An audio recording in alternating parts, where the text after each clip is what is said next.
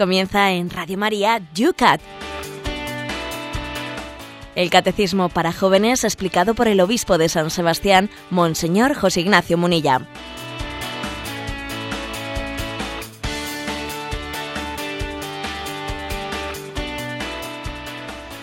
Buenos días, amigos del Yucat. Os saluda con mucho cariño el Padre Esteban Munilla en una mañana que tenemos hoy en San Sebastián, en la cual nos anuncian lluvia, pero el día todavía está precioso. 13 grados amanece en San Sebastián.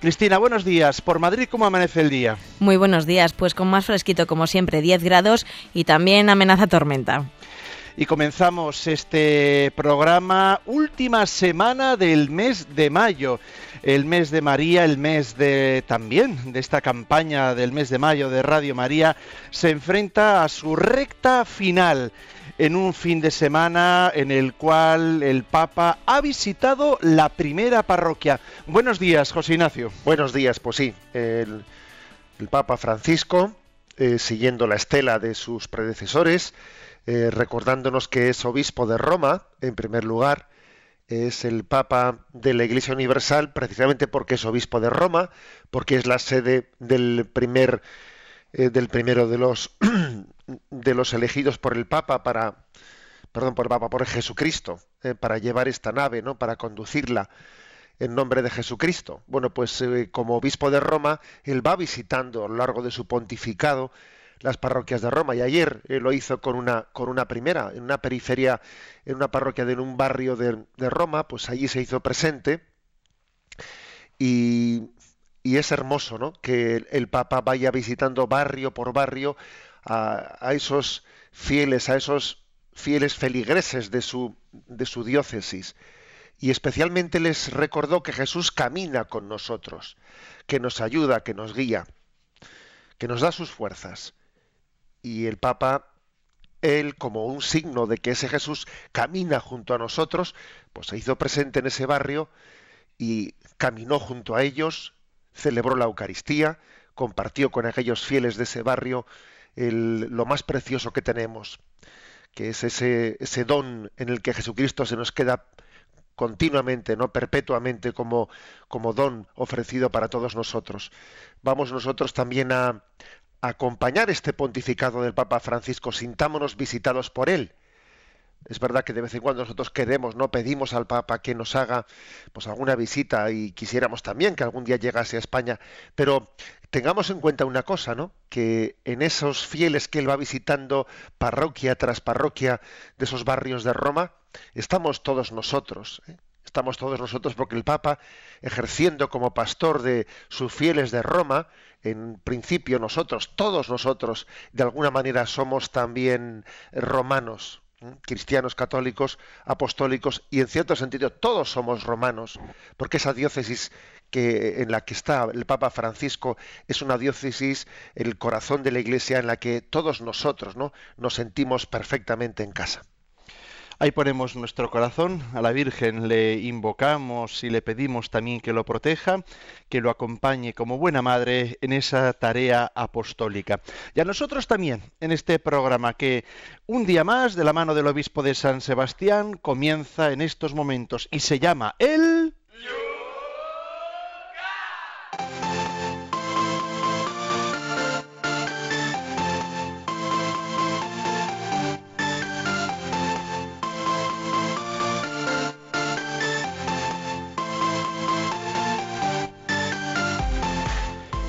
Y como ya lo saben los más veteranos, comenzamos con las preguntas que durante este fin de semana han ido resonando por las redes sociales o también nos han llegado a través del correo electrónico.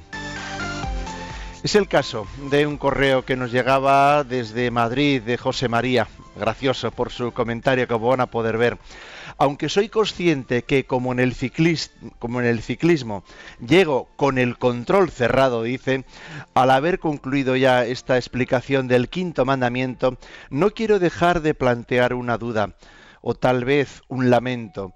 Me asalta con frecuencia. Es en relación con la confusión que suele suscitar la reivindicación de un cierto anticlericalismo que dice de un antimilitarismo, perdón, confundiéndolo con los valores pacíficos del Evangelio, nos dice. Siempre he invocado, siempre se invoca el texto que refiere las palabras de Cristo a Pedro. Guarda tu espada, que quien a espada mata, a espada muere. Pero me llama la atención de la poca atención que se le presta al texto de San Lucas 22, 35, 36. Cuando os envié sin bolsa, ni alforja, ni sandalias, ¿os faltó alguna cosa? Pero ahora el que tenga una bolsa, que la lleve, el que tenga una alforja, que la lleve también, y el que no tenga espada, que venda su manto para comprar una. Advierto que no soy militar, pero veo con qué injusticia suele tratarse a quienes adquieren ese compromiso de sacrificio ante los conflictos que no declaran ellos, sino autoridades civiles. Un saludo, nos dice José María desde Madrid. Bueno, eh, pues como, con gracia dice José María, sí es cierto que aunque el control esté cerrado, no está tan cerrado, porque estamos pasando del quinto al sexto mandamiento.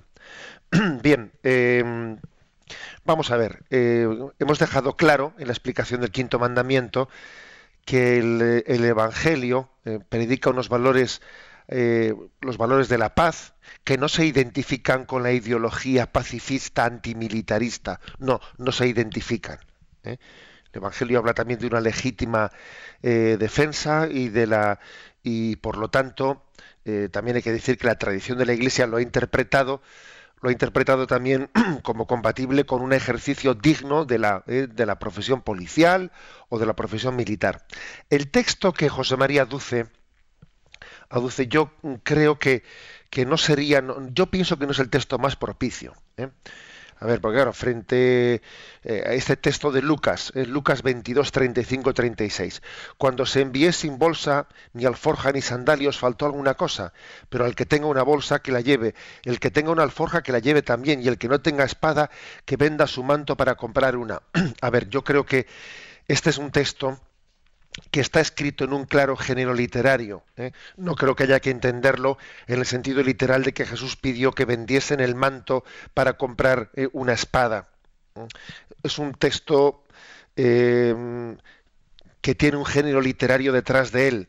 Por eso a mí me pareció más prudente eh, citar otro texto concreto, que es el texto en el que se narra cómo cuando Juan Bautista bautizaba en el río Jordán se iban aproximando a él, eh, pues todos los pecadores que pedían, eh, pedían la, conversión, estaban en proceso de conversión y cuando los cobradores de impuestos se iban a, a bautizar, le preguntaban a Juan Bautista qué tenemos que hacer, pues claro, él les decía, no, no, no robéis, no, abuséis en el, en el cobro de impuestos y cuando se acercaron los soldados a bautizarse, eh, pues Juan Bautista les decía, no abuséis de vuestra fuerza. Es decir, que, que, el, que el cristianismo desde el primer momento no entendió, eh, no, se posicionó en una postura antimilitarista, como que un soldado debía de dejar de ser soldado para ser cristiano. Eso no, nunca fue interpretado así, sino más bien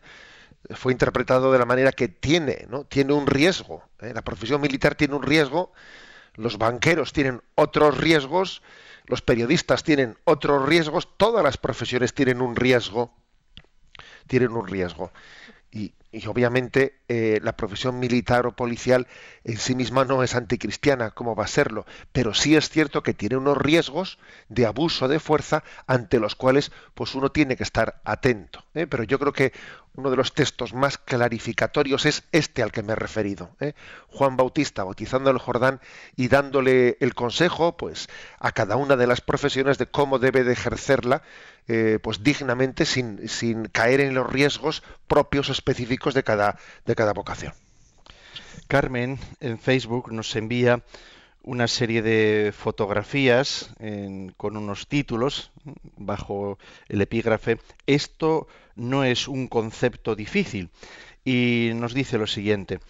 Hace unos días publicaron en mi muro del Facebook lo siguiente, y se ve una fotografía de un huevo, dice, esto no es una gallina.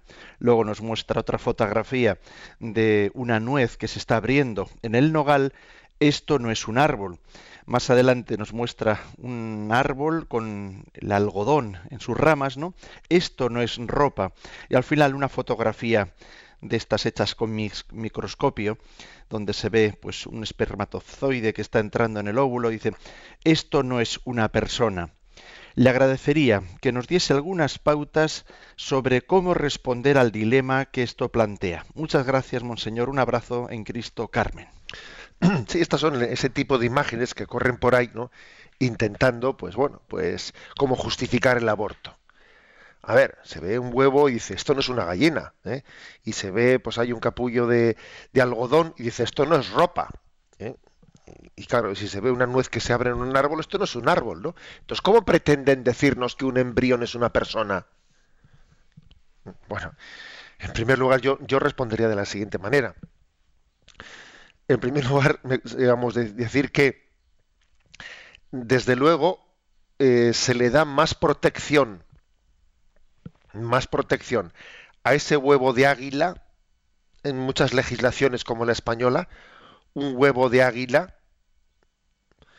o una, criatura de un lince ¿eh? tiene más protección que un embrión humano.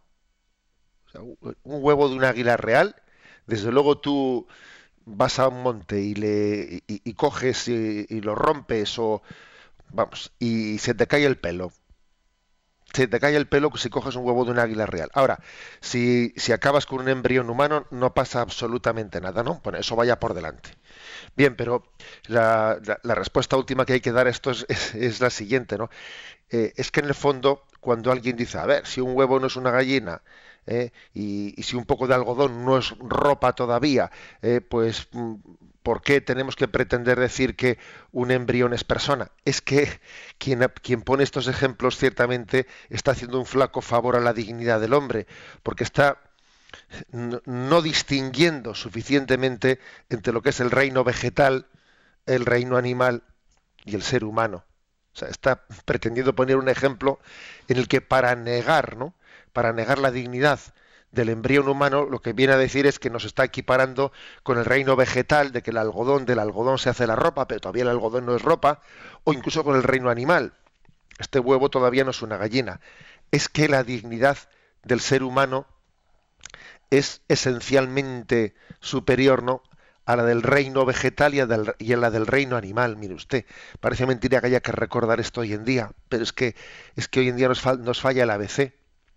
Es que el rey, es que el ser humano, a diferencia del reino vegetal y del reino animal, tiene una identidad, es un yo, es un, tiene un yo, eh, es una. Claro, nosotros hablamos de alma, pero el que no crea en la existencia del alma tendrá que reconocer que en el ser humano hay un yo, es una identidad, que no existe en el algodón, eh, del cual después se hace la ropa, que no existe en el huevo del cual después viene la gallina. Es que ni la ropa es yo, ni la gallina es yo. O sea, no es que no lo sea el huevo y el algodón, es que no lo, es ni la gallina ni, ni la ropa. Eh, por lo tanto, es que eh, aquí el problema está en que no entendemos la diferente dignidad que existe del ser humano con respecto al reino animal y al reino vegetal. En el hombre hay una identidad, es un yo. Nosotros, nosotros la explicamos pues porque existe un alma. El que, bueno, el que no cree en la existencia del alma, él verá cómo la fundamenta, pero, pero desde luego, si está negando que el ser humano tiene una identidad o un yo con el que nos relacionamos, la verdad es que tiene un problema muy grande, porque entonces está reduciendo la identidad del hombre, pues claro, a la de a la de la ropa hecha con algodón o a la de la gallina que se ha formado a partir de un huevo o la del nogal que se ha formado a partir de una nuez. Desde Sevilla es María del Carmen la que nos dice, el viernes pasado contestó usted a un oyente que planteaba, cuestionaba, el hecho de que deba evaluarse la religión. Usted le dijo que se trata de una asignatura de religión y no de una catequesis. Pero permítame decirle con todo respeto, como una madre de alumno de religión católica, que sería mejor que diesen catequesis en la clase de religión, porque saldrían mejor formados, ya que algunos profesores de religión lían a los alumnos hablando de la resurrección del alma en vez de hablar de la resurrección del cuerpo. No sé si por desconocimiento o por ideología, nos dice María del Carmen. A ver, yo creo que no hay que confundir las cosas. Una cosa es que pueda haber algún profesor de religión que no explique las cosas debidamente, que también puede ocurrir eso con un catequista. Y otra cosa es un poco la diferencia entre lo que es la asignatura de religión y la, y la catequesis. ¿eh? Hay una diferencia entre la asignatura de religión y la catequesis, y es que, digamos, la asignatura de religión tiene un currículum, tiene un currículum que ha sido también aprobado por un ministerio. O sea, aunque el currículum de la clase de religión lo elabora, ¿eh? pues lo elabora la Iglesia Católica, pero ese currículum pasa por un ministerio y recibe una aprobación, ¿no? Pues de, que puede ser, eh, digamos, dado eh, en, el, marco académico.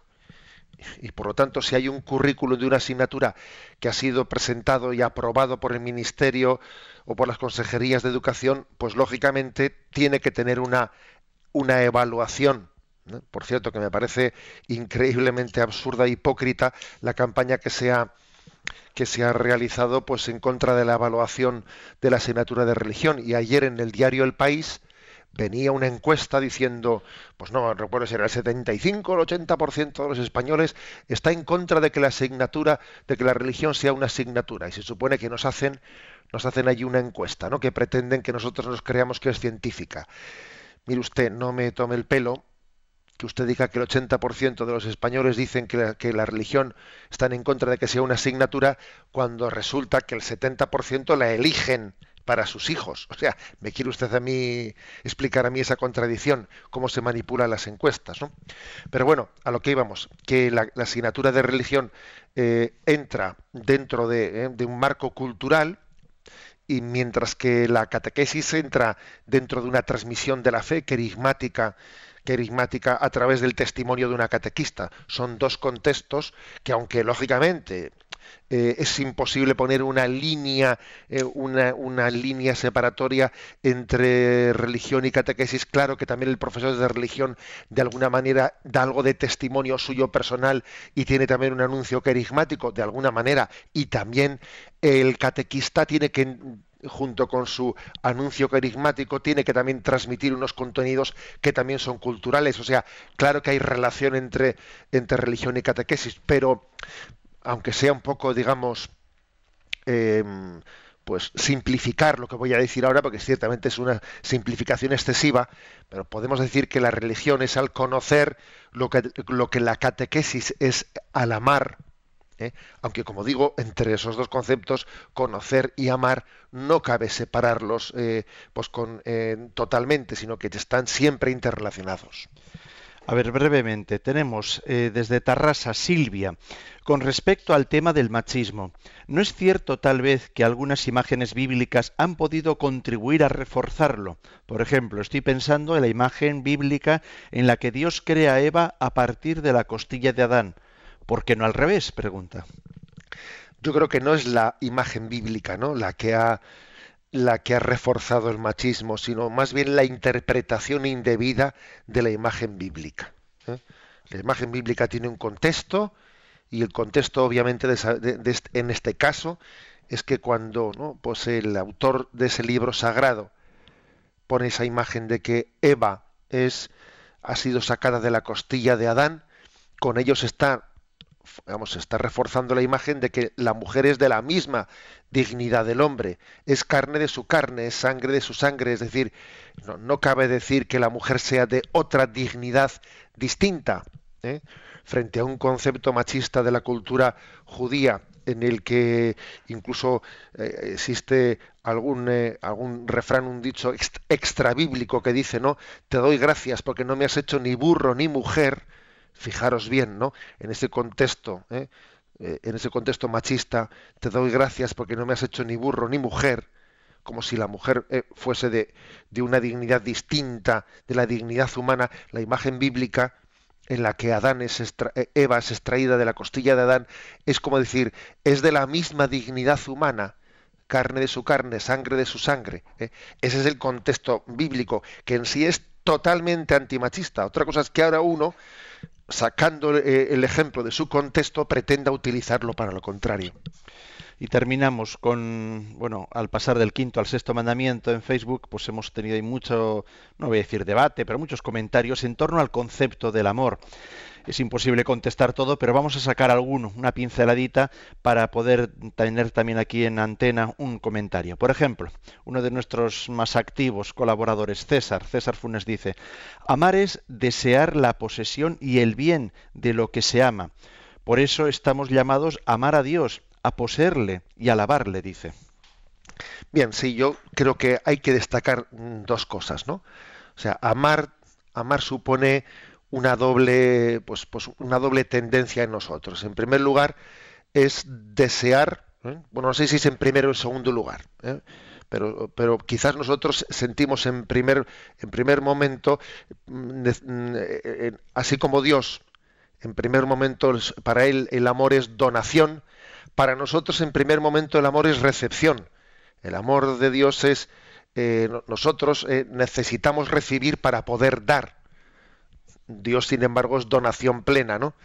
Nosotros, en primer lugar, necesitamos recibir porque somos carentes. ¿eh?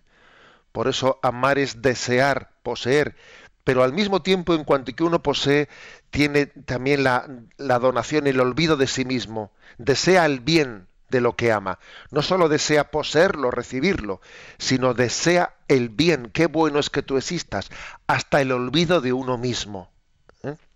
O sea, por una parte, el amor es, eh, es desear la posesión, pero al mismo tiempo eso nos lleva a olvidarnos de nosotros mismos y desear el bien de la persona que nos ama. Deseo poseerla, deseo que esté conmigo para siempre. ¿eh? Deseo no apartarme nunca de ella pero al mismo tiempo le amo de una manera en la que me llego a olvidar de mí mismo y deseo su bien. Por eso en el cielo, ¿eh?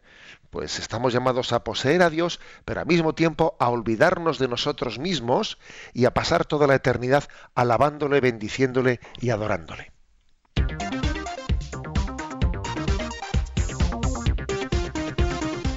Sin más demora, comenzamos las preguntas para el día de hoy, 27 de mayo. Son las 8 y 23 minutos, 7 y 23 minutos en las Islas Canarias y comenzamos con el punto 403 del Yucat. ¿Cuál es la relación entre amor y sexualidad? Sexualidad y amor van inseparablemente unidos. El encuentro sexual necesita el ámbito de un amor fiel y seguro donde se separa la sexualidad del amor y se busca únicamente por la satisfacción, se destruye el sentido de la unión sexual del varón y de la mujer. La unión sexual es una hermosa expresión corporal y sensual del amor. Las personas que buscan el sexo sin amar mienten, porque la cercanía de los cuerpos no corresponde a la cercanía de los corazones. Quien no mantiene la palabra de su lenguaje corporal perjudica a la larga al cuerpo y al alma. El sexo se vuelve entonces inhumano, queda degradado a instrumento de placer y se rebaja al nivel de una mercancía. Solo el amor comprometido y duradero crea el ámbito necesario para una sexualidad vivida humanamente y que satisface a la larga. Bueno, pues como veis, un punto esencial, ¿eh? un punto esencial. El amor y la sexualidad van inseparablemente unidos en el plan de Dios. En el plan de Dios, la sexualidad ha sido concebida como expresión, como vehículo, vehículo de expresión y entrega y entrega del amor. Cuando la sexualidad deja de ser una forma de decirle con el cuerpo a alguien que, que soy, te amo con todo mi corazón, con toda mi alma, con todo mi ser, que todo lo mío es tuyo y todo lo tuyo es mío, Cuando, cuando la sexualidad deja de ser la expresión de eso, entonces ya eh, degenera totalmente. ¿eh? Hay una, primero hay una mentira. ¿Por qué una mentira? Porque te estoy diciendo con el cuerpo algo que es mentira. La sexualidad supone compartirlo todo, ser una sola carne. El acto sexual es, está visualizando todo lo mío es tuyo, todo lo tuyo es mío. Y si eso no es verdad, pues es una mentira. Estás diciendo con el cuerpo una cosa y luego eso no es expresión de la vida. La vida es que tú ahí y yo aquí. ¿Mm? Entonces el sexo se vuelve inhumano. La sexualidad deja de ser expresión del amor y es una búsqueda de placer. Es como una disociación de alma y cuerpo. El cuerpo expresa lo que el alma no siente. Bueno, como veis, esto es, esto es muy, importante para entenderlo. El otro día me atreví a poner en el, muro de Facebook y, lanzar en Twitter un mensaje que veo que ha removido mucho. ¿eh? Y me atreví a, poner pues una, un mensaje, un mensaje que decía, eh, a ver, lo voy a buscar aquí mismo. Dice, ¿eh? desde que el sexo es tan fácil de conseguir, el amor es difícil de encontrar. Es curioso, ¿no? Es una, una frase un poco provocativa, ¿no? Desde que el sexo es tan fácil de conseguir, el amor es difícil de encontrar. la, banalidad del sexo hace más difícil encontrar la, la autenticidad del amor. Y aquí tenemos, fijaros bien, ¿no? tenemos un auténtico drama. Aquí hay un, texto de Paul Ricoeur, un filósofo francés del siglo XX, que dice, todo lo que hace fácil el encuentro sexual fomenta al mismo tiempo su caída en la irrelevancia. O sea, es un drama, ¿no? Que el sexo sea aquí te pillo, aquí te mato. Es un drama auténtico. Porque, porque eso hace más difícil de comprender, la dignidad del amor. Y estamos devaluando. ¿eh? si se devalúa la expresión del amor, pues se, devalúa el amor mismo. Por lo tanto, por lo tanto, fijaros bien, nosotros entendemos que el cuerpo es el icono del alma. Y por lo tanto, la sexualidad es la expresión de la, del amor, de la opción de amor que el hombre hace. Si el cuerpo es el icono del alma, la sexualidad tiene que ser la expresión corporal de la entrega del alma al, ser amado. Y, para nosotros podríamos decir, lo que Dios ha unido, que no lo separe el hombre. Por lo tanto, sexualidad y amor que han sido queridas por Dios como una sola cosa, no deben de ser nunca separadas por nosotros.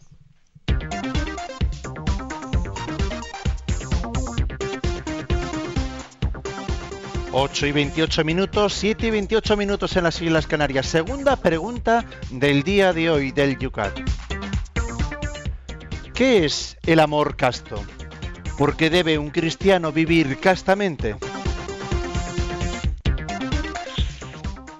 Un amor casto es un amor que resiste a todas las fuerzas internas y externas que quieren destruirlo. Es casto quien asume conscientemente su sexualidad y la integra bien en, la persona. Castidad y continencia no son lo mismo. También quien tiene una vida sexual activa dentro del matrimonio debe ser casto. Una persona actúa castamente cuando su acción corporal es expresión de un amor, de un amor fiel. No hay que confundir castidad con mojigatería dice aquí el Yucat. Un hombre que es casto no es juguete de sus deseos, sino que vive conscientemente su sexualidad a partir del amor y como expresión del mismo. La impureza debilita el amor y oscurece su sentido. La sexualidad en la que se expresa la pertenencia del hombre al mundo corporal y biológico se hace personal y verdaderamente humana cuando está integrada en la relación de persona a persona, en el don mutuo, mutuo total y temporalmente ilimitado del varón y de la mujer. La castidad es una virtud moral. Es también un don de Dios, una gracia, un fruto del trabajo espiritual. Bueno, por lo tanto, la castidad, ¿eh? y aquí una virtud, eh, una virtud cristiana de todos los tiempos, de esas que hoy en día no está de moda. ¿eh? Es que, como decía Chesterton, el cristianismo nos libera de la esclavitud de ser hijos de un tiempo determinado. ¿eh? Nos, libera de la esclavitud de que en un tiempo esto está de moda y en otro tiempo deja de estar de moda. Oiga, es que las virtudes, las virtudes nacen de, de, la coherencia con la ley natural y con la, y con la ley de Dios, ¿no? No de, no de la moda del momento.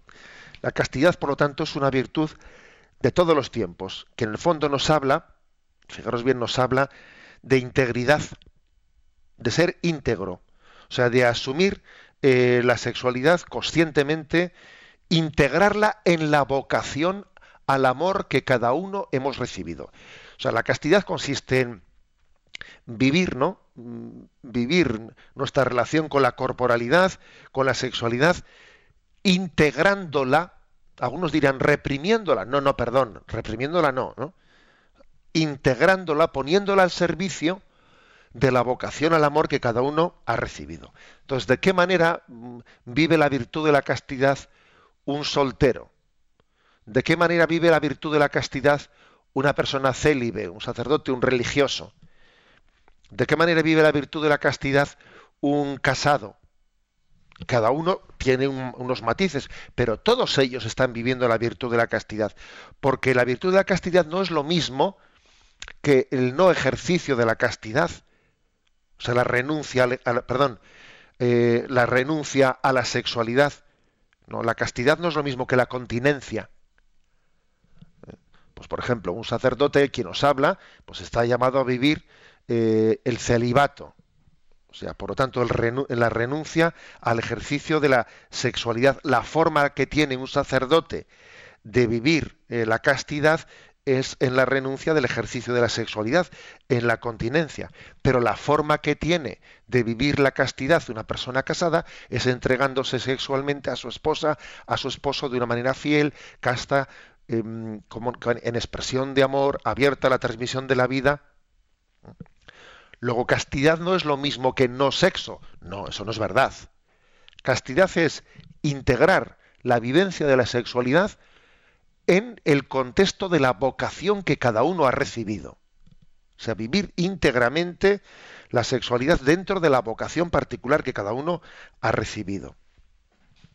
Porque la, porque la sexualidad es algo muy digno, muy digno, ¿no? Tan digno, tan digno, pues que unos esposos eh, santamente reciben la bendición de la Iglesia para que esa sexualidad sea expresión del amor de Dios. Tan digno, tan digno, pues que un religioso, un sacerdote, hacen ofrenda a Dios de algo que es santísimo, como es la sexualidad, y lo subliman en su, en su unión esponsal con Dios. Y los dos tienen que ser castos, el esposo viviendo la sexualidad de esa manera y el célibe haciendo una ofrenda a Dios eh, de esa sexualidad y de alguna manera eh, conduciéndola al celibato, es decir, al desposorio con Dios. Fíjate si es sublime, ¿no? La sexualidad que, eh, que se tiene que vivir castamente de una manera y de la otra. Y esta, esta virtud de la castidad pues es muy importante porque, como dice aquí el Yucat, la impureza debilita el amor y oscurece su sentido. Oscurece su sentido. Pues, por ejemplo, pues un, una persona casada que no viva la pureza está oscureciendo el amor que tiene a su esposa. Un célibe que, es, que no esté viviendo bien su pureza está oscureciendo el sentido de su consagración a Dios. O sea, es imposible, eh, es imposible que alguien eh, esté siendo impuro en la vivencia de la sexualidad sin que eso afecte, claro que afecta a la relación con su esposa, con su esposo o a la relación con Dios en el caso del célibe. Claro que afecta, ¿no? Porque lo que tú haces con tu cuerpo tiene, obviamente, tiene efectos inmediatos con la opción de la, de la propia persona.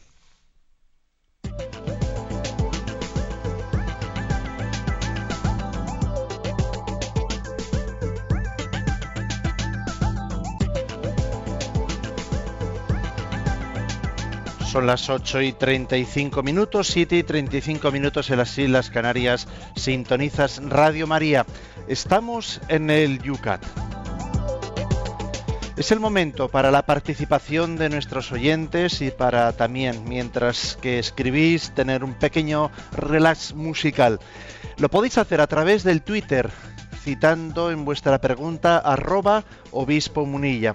También en la página de Facebook de este programa, Yucat Radio María, donde tenéis las dos, eh, los dos temas que acabamos de plantear, bajo los cuales en los comentarios podéis hacer vuestras preguntas. También tenemos el correo electrónico yucat@radiomaria.es y por supuesto que podéis también llamar por teléfono. Para participar en directo 91 153 8550 91 153 8550.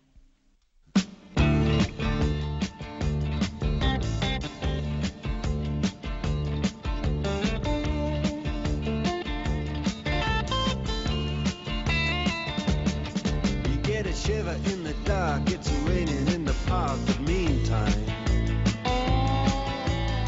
Sound of the river, you stop and you hold everything. A band is blowing Dixie, double fall time. You feel alright when you hear the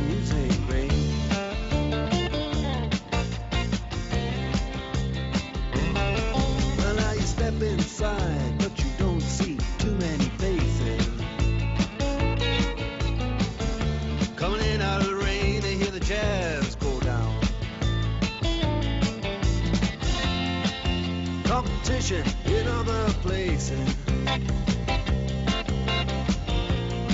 Uh, but the horns, they blowing that sound. Way on down south. Way on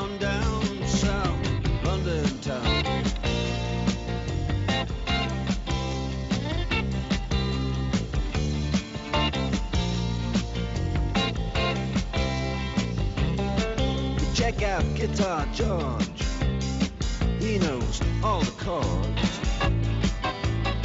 But it's strictly rhythm, he doesn't wanna make it cry or sing. If then an old guitar is all he can afford, when he gets up under the lights to play his thing.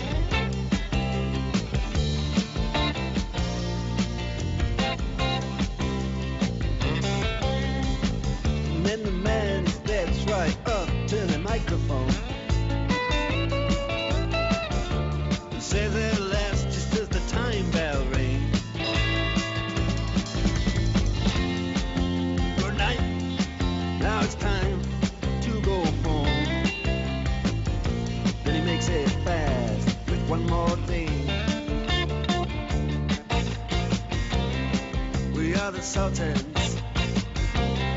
We are the sultans of swing.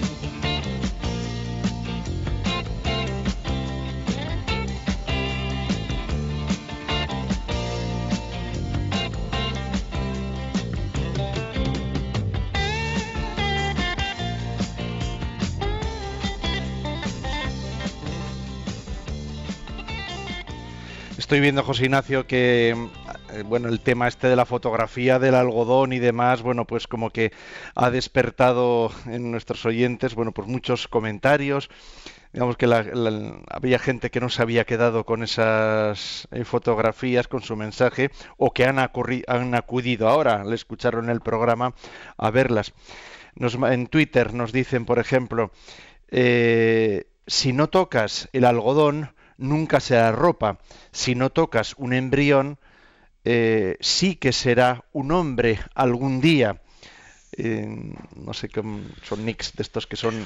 Sí, bueno, bueno es, es, verdad que es, también cabe, eh, cabe, por ejemplo, hacer comparaciones tan potentes como esta. Es decir, a ver, es que para que el algodón llegue a ser ropa, ha sido utilizado, y elaborado y manufacturado y finalmente ha sido hecho ropa. Pero es que en el caso del embrión, para que el embrión sea persona no hace falta ni elaborarlo ni manufacturarlo, sino dejarle, dejarle ser. Tú le dejas ser y será persona. ¿eh? Bien, hay una diferencia muy clara, muy clave entre el reino vegetal y el ser humano. Fíjate, otra, otra visión desde el mundo vegetal. tenemos oyentes de todos los tipos, ¿no? Desde Zaragoza nos dicen, lo del huevo, semilla, etcétera, es increíble. Ante esa falacia habría que comentar que existen los bancos de germoplasma para el mantenimiento de especies vegetales, etcétera. Pues si no son ni habas o graminales, o árboles en estadios muy poco desarrollados, ¿para qué se guardan? Nos dicen. O sea, como que también existe incluso en el mundo vegetal y bueno, nos desarrolla a partir de ahí ¿eh? Eh, todo el tema. Bueno, la verdad es que tenemos oyentes mucho más especialistas que nosotros en muchísimos temas. Pero vamos, yo creo que la respuesta principal que hay que dar ¿eh? a, esa, a, esa, falacia de equiparar pues un huevo al embrión y, hacer la referencia entre huevo y gallina, pues en, la misma, eh, comparándola como la referencia entre embrión y persona y ser humano adulto. Yo creo que es que la clave está en que la, la equiparación entre el reino animal y el ser humano, pues es que es terrible, porque es que en el ser humano hay un yo, hay una identidad, ¿eh? un yo que en la gallina, con todos mis respetos, no existe no existe. Eh, el hombre es un ser relacional, es un yo que va evolucionando. Eh, sin embargo, en el, en el, reino animal no existe ese yo, ese yo que va evolucionando. Y desde luego, desde toda la vida de Dios, nosotros no, equiparamos la dignidad con la que se trata, pues por ejemplo, a, la inseminación de las vacas, de los terneros, o al hecho de que con la gallina eh, se, se utilicen sus huevos para para podernos alimentar de ellos, ¿no? Para, porque claro, si seguimos con esa, si seguimos con esa imagen, diríamos, bueno, alimentémonos de los embriones, comámonos los embriones como nos comemos los huevos. O sea, fijaros a dónde se podría llegar con esa imagen de la equiparación de una cosa y otra, ¿no? Lo terrible es que hoy en día hay que recordar que el ser humano tiene una dignidad que le hace esencialmente diferente al animal. Bueno, eh, hay muchos comentarios, el tema siempre el sexto mandamiento, digamos que, que, levanta ampollas y, o por lo menos eh, muchos comentarios, ¿no? Están, bueno, pues preguntando o comentando, ¿no? Si hoy día en este siglo es posible vivir, dice, como María y José, ¿eh? amándose ¿eh? así a la manera delante de los ojos de Dios. Bueno, hay un montón de comentarios, voy a leer uno de ellos, por ejemplo, de Silvia, que dice, sí se puede vivir en este siglo, si los dos sois personas profundamente espirituales y ofrecéis vuestra virginidad y vivís en oración con la dirección espiritual, ¿por qué no? Lo sabrá que no lo dicen, pero no todo es público como diciendo, bueno, que se expone, digamos, o se hablan, ¿eh? y puede haber unas vidas privadas que no son de las que se cacarían también por ahí. Bien, eh, la relación, eh, esa vocación de virginidad que tenían María y José, aun dentro de un contexto externo de matrimonio, pues es muy particular, muy particular y, y, difícilmente puede ser puesta no como como prototípica, bueno, prototípica o como ejemplo inmediato directo del matrimonio, porque en el matrimonio cristiano debe de haber una entrega sexual en la que se, en la que se eh, se signifique el compromiso del amor. En el caso de María y de José había algo muy especial y es que eh, se compaginaba el matrimonio con una vocación en la virginidad. Bueno, eso... Ahí hablan durante el noviazgo, están ah, hablando. Bien, durante el noviazgo, vale, de acuerdo.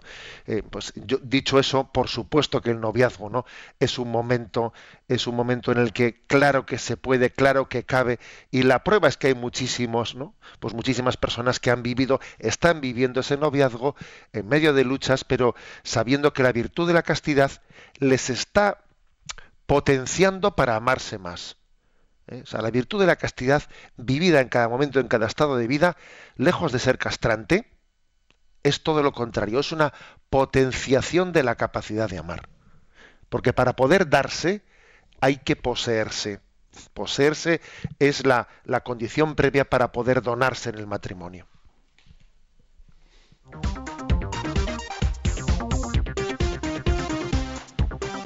Vamos para adelante, que nos quedan dos preguntas más y ya son las 8 y 46 minutos, 7 y 46 minutos en las Islas Canarias. El siguiente punto es el 405.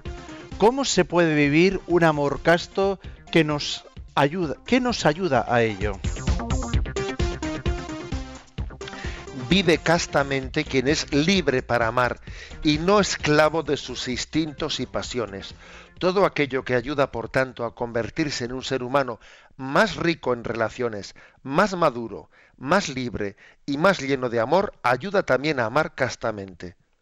Uno se hace libre para amar mediante el dominio de sí, que hay que alcanzar, ejercitar y mantener en todas las edades de la vida. A eso ayuda a permanecer en, todas en toda circunstancia, fiel a los mandamientos de Dios, evitar las tentaciones, alejarse de cualquier forma de doble vida o doble moral y pedir a Dios que proteja de las tentaciones y me fortalezca en el amor. En definitiva, poder vivir un amor puro e indiviso es una gracia y un don maravilloso de Dios. Bueno, por lo tanto, la, eh, virtud de la castidad mm, está, em, está no únicamente referida al aspecto, eh, al aspecto de la continencia, sino que una vida más rica en relaciones humanas, más libre, etcétera, pues te ayuda más a ser casto. ¿eh? Es decir, para poder ser casto, no se trata únicamente de decir, ay, yo tengo que ser casto, luego voy a, voy a reprimir, ¿no? Voy a reprimir todas las tentaciones. Vamos, por supuesto que también tendrá que haber un ejercicio de un dominio de los instintos, pero aquí lo que quiere decirse, lo que se quiere subrayar, es que para poder ser casto, es importante crecer de una manera equilibrada en todos los aspectos de la vida.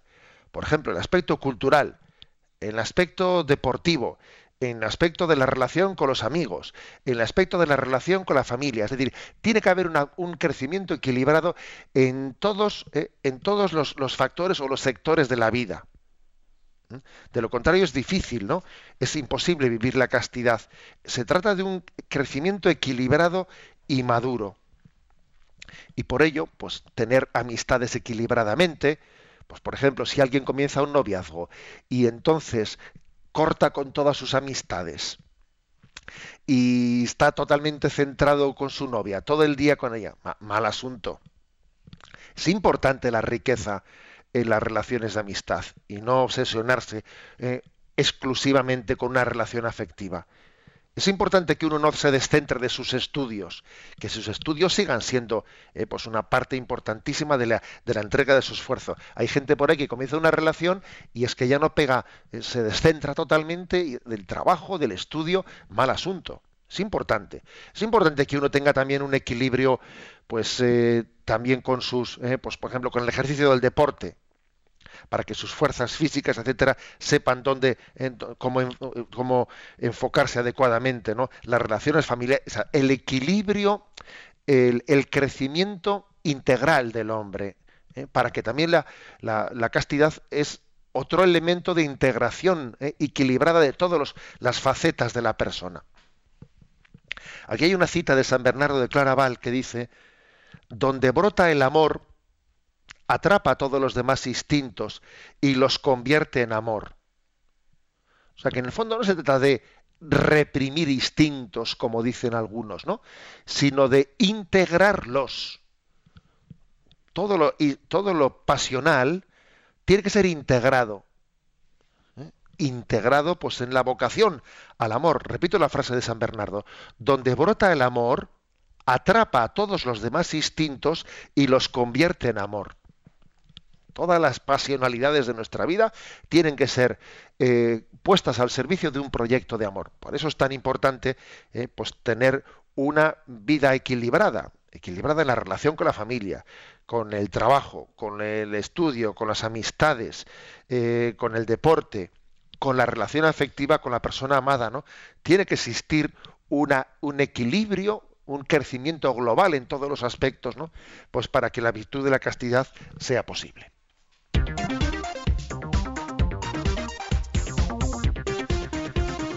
Y a las 8 y 51, 7 y 51 minutos en las Islas Canarias, el último punto del programa de hoy, 406 del Yucat. ¿Debe de ser casto todo el mundo? ¿También los casados?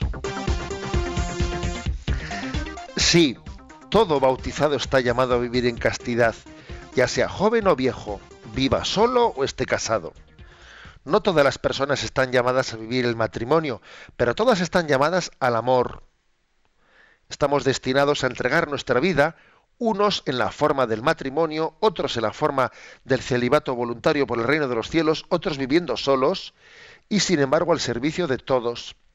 Toda vida encuentra su sentido en el amor. Ser casto quiere decir amar sin división. Quien no es casto está dividido y no es libre. Quien ama verdaderamente es libre, fuerte y bueno, puede entregarse en el amor. Así Cristo, que se ha entregado totalmente por nosotros y al mismo tiempo totalmente al Padre del cielo, es modelo de castidad, porque es el prototipo del amor fuerte. Bueno, conclusiones ¿no? que vamos extrayendo de esta catequesis del día de hoy. ¿Qué es la castidad? perdón, amar sin división. Me parece una, una definición magnífica. Amar sin división, o sea, amar totalmente. ¿eh? Bien sea ¿no? en la vocación del sacerdote, bien sea en la vocación del casado, bien sea en la vocación de una persona soltera, amar sin división. No con una doble moral, no, no con que el cuerpo por un lado y el alma por el otro lado, ¿no? En una integración eh, de la persona que es espíritu encarnado, que es cuerpo espiritualizado, amar sin división porque no es casto quien está dividido, no, sino quien, está como en una unidad interior. Ese es el que vive la castidad, ¿no? Y, decir que, bueno, quizás uno de los motivos por los que algunas personas se han, eh, se han confundido, se han liado en el concepto entre lo que es castidad y lo que es continencia o renuncia a la sexualidad es porque se suele decir el voto de, el, voto de castidad. Y cuando para los religiosos se habla del voto de castidad, se utiliza la palabra castidad en el sentido de, de celibato. ¿eh? Eso quizás ha podido ser un motivo por el que a veces algunas personas confunden castidad con celibato. El voto de castidad se suele quizás utilizar la palabra incorrectamente, porque había que decir más bien es un voto de continencia, de renuncia a la sexualidad. Pero como dice aquí, es que la castidad la vive cada uno en su vocación, como hemos dicho antes. También el casado, pues entregándose eh, con un amor indiviso a su esposa. ¿eh? Y recordemos una cosa, ¿eh? recordemos que Jesucristo, Jesucristo fue casto, por supuesto, él, vivió todas las virtudes, todas las virtudes, y entre ellas vivió la virtud de la castidad, o sea, con un amor sin división. Él se entregó totalmente al Padre, y entregándose al Padre se entregó totalmente a nosotros. Él vivió la castidad de una manera concreta, que fue, la, que fue el celibato. Jesucristo no se casó, no quiere decir que si se hubiese casado no hubiese sido casto, por supuesto que hubiese sido casto casado, pero la forma en la que Jesucristo vivió la virtud de la castidad fue la del celibato, entregando su corazón plenamente al Padre, en el Padre se entregó a todos y a cada uno de nosotros de manera que Él hizo de todos nosotros, de la humanidad, su familia. A través del celibato y a través de esa vivencia de la virtud de la castidad, Jesucristo hizo de todos nosotros su familia, entregando su corazón indiviso al Padre y en el Padre a todos nosotros. ¿no? Es hermoso ver concluir esta explicación viendo cómo Jesús fue casto y cómo además en concreto, entre las diversas formas de vivir la castidad, Jesucristo fue casto célibe, es decir, entregando el corazón de una manera indivisa a Dios y en Dios entregándolo al servicio de todos nosotros.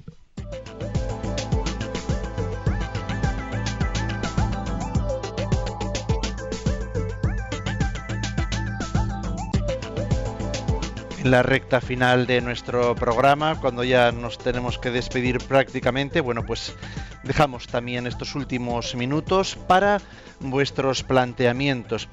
Estamos leyendo todo lo que se está eh, muy activos hoy nuestros oyentes en Facebook. Veo, José Ignacio, bueno, que existe un tema que estamos comentando ¿no? de fondo. Eh, mucha gente no acaba de diferenciar eh, la castidad. Eh, bueno, pues se sigue interpretando, se entiende, se está hablando como que se pide un imposible, ¿no? Entienden, confunden la castidad dentro del noviazgo y la castidad dentro del matrimonio. veo que hay personas que están entendiendo que se trata de que el matrimonio no tenga relaciones, ¿no?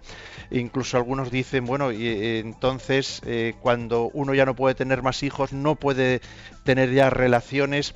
Imagino que todavía de todo esto saldrán por delante, ¿verdad? En el Yucat más de este tema. Sí, saldrán por delante. Eh, de hecho, pues las preguntas que podemos mm, anunciar para mañana van a ser aclaratorias de, de estas cuestiones.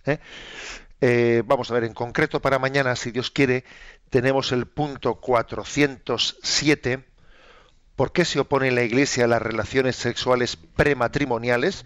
Ese será un punto clarito en el que explicaremos cuestiones. 408. ¿Cómo se puede vivir como joven cristiano cuando se vive en una relación prematrimonial o ya se han tenido relaciones prematrimoniales? 409. ¿Es la masturbación una falta contra el amor? Y 410. ¿Qué se entiende por fornicación? O sea que como vemos, vamos a tratar mañana cuestiones muy claras y concretas que espero que nos ayuden también un poco ¿no? pues a, a solventar las preguntas que nos están planteando los oyentes. Concluimos, por lo tanto, el programa de hoy recibiendo la bendición de Dios, que es la gracia, ¿no? Para vivir también así, pues, estas tareas. La bendición de Dios Todopoderoso, Padre, Hijo y Espíritu Santo descienda sobre vosotros. Alabado sea Jesucristo.